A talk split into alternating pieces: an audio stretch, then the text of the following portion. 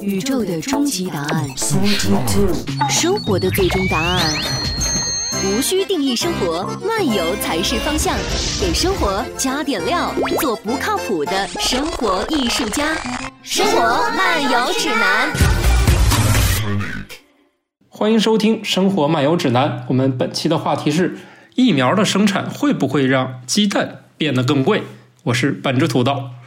在新冠肺炎疫情的这段时间里，大家肯定翘首以盼的就是有没有疫苗。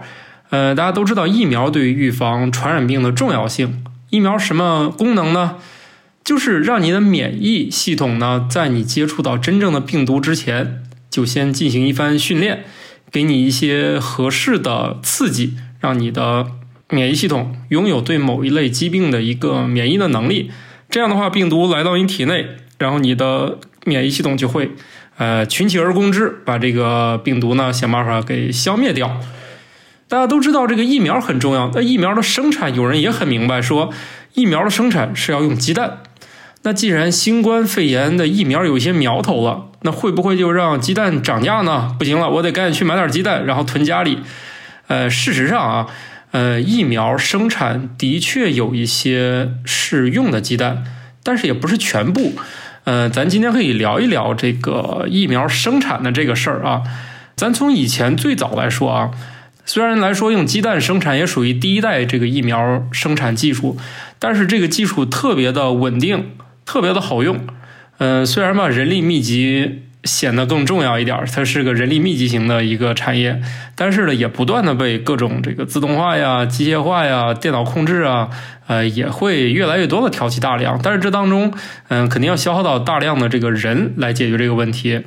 怎么说呢？最早最早的这个疫苗，应该属于大家比较熟悉的天花。天花呢，它就现在看来就有点挺不人道啊，是用了一些小牛犊，然后在它这个身上划点口，然后再把一些天花这个病毒在它那个口上揉吧揉吧。然后过一段呢，它这这个牛犊肯定是不舒服了，是不是？然后在那个上面再长出一些结痂，就用那个东西来生产天花的疫苗。后来呢，天花呢已经被消灭掉了，而且用动物来生产疫苗有个问题，你需要用大量的动物来服务这件事儿。你要么饲养，要么野生，反正都挺费劲的。还有一些用用绿猴肾细胞什么的，那肯定是要用一些动物，动物也要大量的从这个野外捕啊，或者是人来饲养。哎，鸡蛋也是这样。但是呢，鸡蛋有一个好处，就是我们没有拿鸡直接来去做这个疫苗，是用鸡的这个鸡蛋。在一九三一年的时候，这个科学家发现啊，在鸡胚里面培养病毒是可行的。人类对病毒这个东西了解不是很透彻。嗯，你像细菌呢，大家有办法说细菌，我很快给它培养出一堆，然后咱好研究它。这个病毒不是这样的，病毒呢，它好哪口它就好哪口，它不是说我给个环境适合，我就咔就开始繁殖。呃，病毒比较挑剔，所以呢，科学家你为了研究它，它也需要更多的病毒，怎么办呢？我找到病毒以后，他后来发现鸡胚里面可以培养这个病毒。哎，什么是这个鸡胚？咱可以说一下啊，鸡胚和咱平常吃这个鸡蛋不太一样。咱平常吃的鸡蛋呢，比较匆忙，下了以后赶紧就上市了，大家就吃，根本就没有受精，所以这个鸡蛋呢也很难孵出呃小鸡出来。但是呢，疫苗生产用这个鸡蛋，它有比较高的要求。首先，它肯定是受过精的鸡蛋，再把它放到孵化器，达到某个天数，我记得应该是八九天，要么就是七八天，你得看到有这个胚胎发育了，这才算是鸡胚。而且人工还得检查，它一般会有一个那种强光照一下，照一下看看里面到底有没有发育的迹象。如果有，这才能当做这个鸡胚。鸡胚呢，给它破个口，把预先准备的这个病毒注入胚胎里面。然后呢，为了让病毒繁殖的更快，我们还得把它送到温度合适孵化器。所以呢，这个鸡还没长大，它体内就带有了各种各样的病毒。当然，这个鸡呢，有点像。一种有些人无法接受的一种野生的小吃叫毛蛋啊，有点像那个感觉，因为里面确确实实有点小鸡那个样子了。这个过程才算是把你需要用那个原浆，就是呃，它体内有好多好多这个病毒，咱把这个提出来，这就是充满了病毒这个原浆。而这个鸡蛋啊，说实在的，它既然有这一堆要求，它就不可能说。我现在需要一百万个鸡蛋，那我临时就从养鸡场里面去调配，呃，这是不可能的，因为这个疫苗呢用来生产要往人的体内来注射，它不可能说我随便哪只鸡，这个鸡蛋我就要。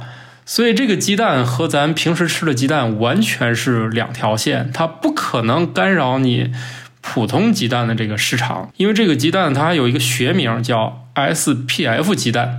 由于这个疫苗的性质不一样，它对鸡蛋的要求也不太一样。你像有一种就是灭活，灭活疫苗呢，有些人可能就知道这个疫苗灭活就是把这个病毒就通通都杀死掉了，然后呢，杀死以后呢，它还残存了一些碎片。这个时候呢，把这碎片打到人体内呢，也能起到这个激活免疫系统的作用。嗯，而且它最后呃也不光是灭活了，最后还有一些处理，能把这个病毒，反正就这里面乱七八糟这个有害的东西就全都摧毁了。现在那个流感疫苗多数都是用这个方式来生产，它对这个 SPF 鸡蛋要求稍微还低一点儿。当然，那也不是说随便就养了，它也很复杂。那如果是这种减毒疫苗，嗯，减毒，大家这个是这样的，减毒它其实是活的病毒，只不过呢，就是由于种种原因，这个病毒呢，它的这个对人体的这个致病能力它就下降了，所以呢，它就病毒原浆这一块儿，我不能把它给弄死，所以这个鸡蛋要求就更高了。处理完疫苗以后，再反正经过一大堆这个处理吧，反正黄热病啊、麻疹啊，基本上都是用减毒来生产的。这鸡蛋呢是怎么来的呢？我们可以先说一下 SPF 鸡蛋是啥。啊，它这个名字叫做无特定病原体鸡，它生的蛋叫 SPF 鸡蛋。这个鸡呢叫 SPF 鸡。它一般来说呢是一个还挺复杂一个工程，它得要求整个这个系统里面非常的干净，既不能和外界发生什么交往，包括这个人啊，包括整个这个生活环境，它就是非常非常的封闭。当然，他们生活也非常不错啊。一个这个笼舍来说是要求非常高，高到什么程度呢？据说啊，里面你那个抹布就不允许脱毛，然后这当中呢还要对他们进行各种各样的身体检查。你看这个鸡呢，体重是不是合适？骨骼发育的怎么样？啊，性成熟也很重要。然后呢，才会让他说好，那你就准备生这个鸡蛋。而且这个鸡一年就用这一茬。不是说他今年说，哎，我这个鸡年年我就我把它养好了，明年我还用它。不是的，这个鸡要事先算好时间，你什么时候用这个鸡蛋，我提前开始养这个鸡，到那个时间呢，正好这个鸡蛋拿下来就可以开始去去进行疫苗生产。它这个空气呢也是不停的不停的使劲换。咱都知道，一大堆鸡在一起，它就是各种各样的这个毛飞得特别厉害。但是要求这里面所有的器具笼舍啊。用句专业术语叫暴露面都要做到一尘不染，而且还有各种消毒。有些可以鸡在的时候就可以消毒，有些呢鸡在没有入住之前就已经使劲都消过毒了。然后在各种年龄阶段啊，他们的饮食也非常的有讲究。呃，在什么时候发育阶段就要给予什么样的营养。这个鸡生活空间也比较大，因为为了它这个心情好。大家都知道，动物如果你限制它的自由。就是精神就会出现问题，精神出问题，它就自己可能就有一些自残啊之类的。你这样的话，这个鸡就不能要了。所以为了保证鸡最后是我们想要的，还得给鸡更大的一个生活空间。呃，总之呢，也得让它跑跑跳跳，增加一下心肺功能等等。总之呢，这个鸡就是说，按照呃怎么金贵，呃怎么让它心情好，呃体重呢又不胖又不瘦。这样就给他做了很多政策呀、制度啊、人的这方面的一个支撑。总之呢，折腾了半天呢，而且这类鸡呢，你想想它生活又这么好，它又容易受惊吓，所以到后面呢，对于它的这个嗯环境敏感的这个情况呢，也得给它增加各种各样的关怀。总之，这个鸡呢，肯定是过得非常好了啊。然后呢，为了到最后该产蛋的时候呢，就开始进行各种光照控制。嗯，慢慢慢慢的就按照我们想要的这个周期，呃，产量也能达得到啊，标准也能达得到。这个时候呢，我们才能用这个鸡去形成鸡胚以后，才可以去做疫苗。鸡胚疫苗啊，是一个历史非常悠久、技术非常成熟一个手段，但是它有个问题，就是它的这个周期性特别强。比如说，我们用来生产流感的这个疫苗，它每年都是有计划的，我今年要多少支疫苗。我就应该养多少鸡？它这个东西是有个定数，生产呢就不够灵活。虽然它现在价钱也就是我们觉得也是可以接受的，但也得琢磨点别的办法。比如说，万一我们这个新冠肺炎它的这个生产，万一也要用到鸡胚疫苗，那这个时候我们就不能非常快说，那你现在就把这个鸡笼舍清理好，马上去。嗯，去让这个鸡长大，那不可能，是不是？那是不是可以利用一些别的办法，用这个生物发酵罐的这个方式去取代鸡蛋呢？现在呢，也的确在尝试，因为毕竟嘛，有时候这个各种疾病它爆发，它没准儿，以及今年万一是个大流行，它用的这个鸡蛋可能就多。现在有一部分乙肝疫苗和 HPV 的疫苗呢，用的就是一个酵母。它还是存在一个前期投入比较高的一个问题，但是你在需要的时候就可以加大产能，就不需要从养鸡和收集鸡蛋开始了。那万一有一天我们说我们需要更灵活的生产，今年我们要多少疫苗，你就得生产多少疫苗，可能那个时候这些老母鸡们就可以下岗了。其实这个疫苗用的原料还挺多的，比如什么非洲绿猴肾细胞。嗯，仓鼠卵巢细胞、大肠杆菌，反正它有很多种东西，而且还有一些佐剂。哎，什么叫佐剂呢？佐剂它跟这个病毒关系不是很大，但是它有一些好的作用，就是说它可以减少病毒原浆的一个使用。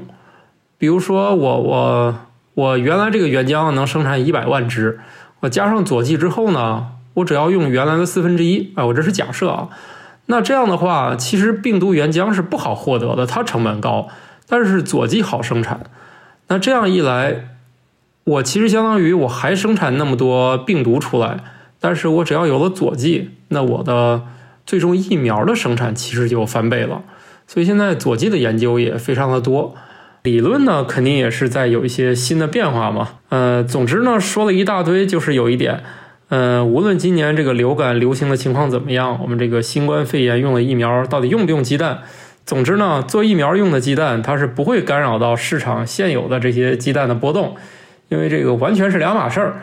而且呢，普通鸡笼它也不能说我改造一下就变成那个，那个特别苛刻啊，那简直是这个完完全全是为了里面没有任何的致病菌，呃，各种病毒存在的一个笼舍，那个一般来说是确实做不到。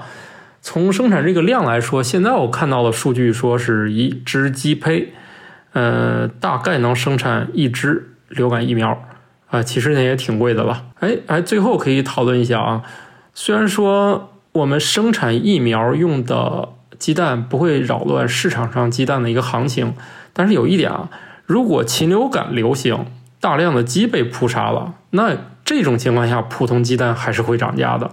也就是说，生产疫苗不会导致鸡蛋涨价，但是禽流感会导致普通的鸡被扑杀，这样的话，普通鸡蛋就会涨价。好，那大概情况就是这样，不要太担心。我们为了打疫苗就吃不上鸡蛋啊，这是完完全全的两码事儿。我们今天节目就到这儿吧，这又是一集生产于新冠肺炎疫情时期的小节目。我们的嘉宾依然凑不齐，今天我就来代班一下。好啦，大家不知道都复工复产了没有啊？反正我还在家上班，在家录制这个小节目。好了，嗯，拜拜，再见了。